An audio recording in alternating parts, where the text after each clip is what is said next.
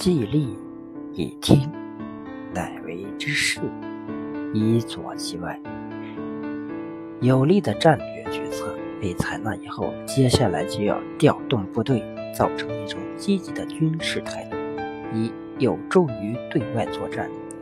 在分析了影响战争胜负的客观条件之后，孙子又进一步论述势对于战争成败的重要。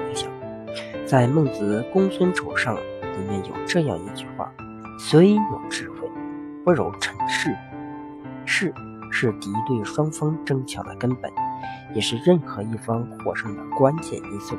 因此，谋士也就成了一门高深而且还不可通晓的学问。我们可以通过改变势，让自己的力量得到协调平衡，并且得到最有效的发挥；同时，也可以通过改变势，打破对方的协调和平衡，制约对方，限制对方发挥力量。我们无论是做工作还是办事情。能够做到正确把握势，就可以事半功倍，达到预期的目的。如果与势不符，轻则事半功倍，重则待误时机，导致一事无成。春秋时期，齐王拜鲍叔牙为大将，率兵进犯鲁国。鲁庄王过去曾吃过齐国的败仗，听到齐国又来了，很是惊慌失措，因为大臣师伯说。齐国简直太欺负人了，有什么办法可以抵抗呢？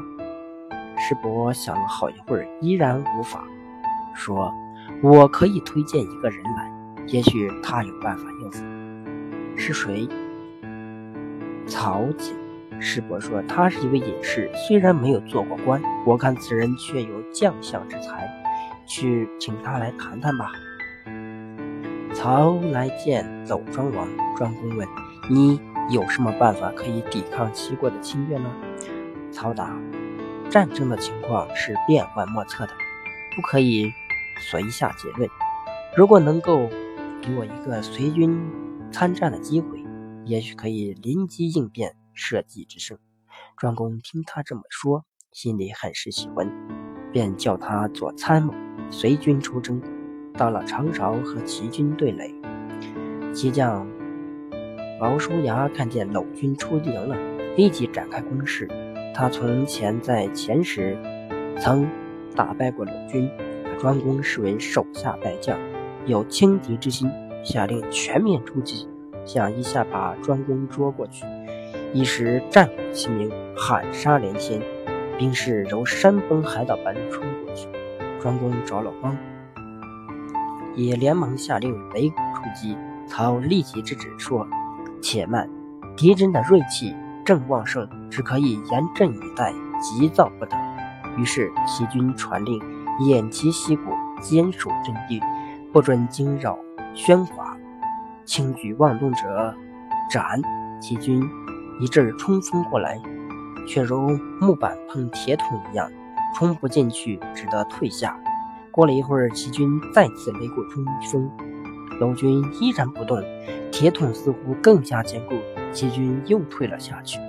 鲍叔牙很得意地对部属说：“鲁军吃过苦头，一定害怕起来，两次挑战都不敢出，证明他们已心怯胆丧。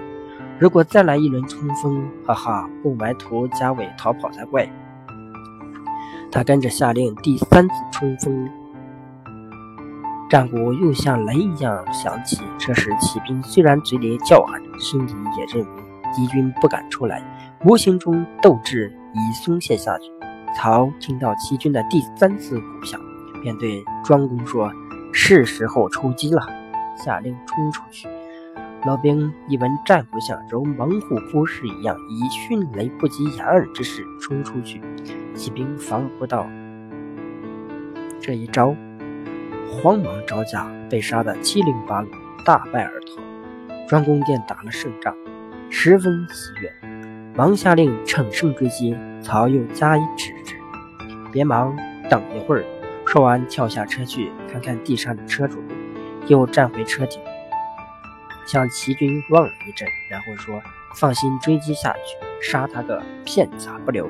老军追杀了三十里，把齐军狠狠地赶回齐国。俘获的战利品堆积如山。在举行庆功宴的时候，庄公高兴地问曹：“我很不明白，你当时为什么要等到齐军三通鼓后才肯擂鼓出击？其中奥妙可以告诉我吗？”曹说：“凡打仗，全凭一股勇气。擂鼓就是冲锋信号，第一次响，是士气最旺盛时期。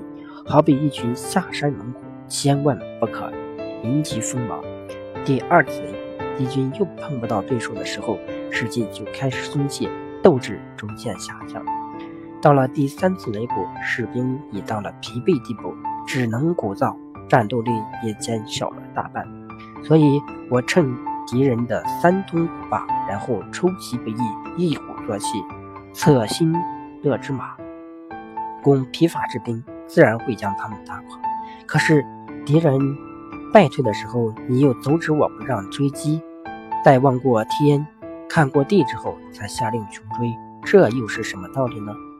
曹向他解释：兵不厌诈，齐军诡计多端，他败走，说不定其中有诈。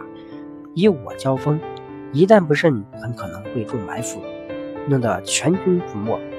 因此，我特别下车去看看车轴马迹，如果杂乱，证明这是敌人仓皇而逃。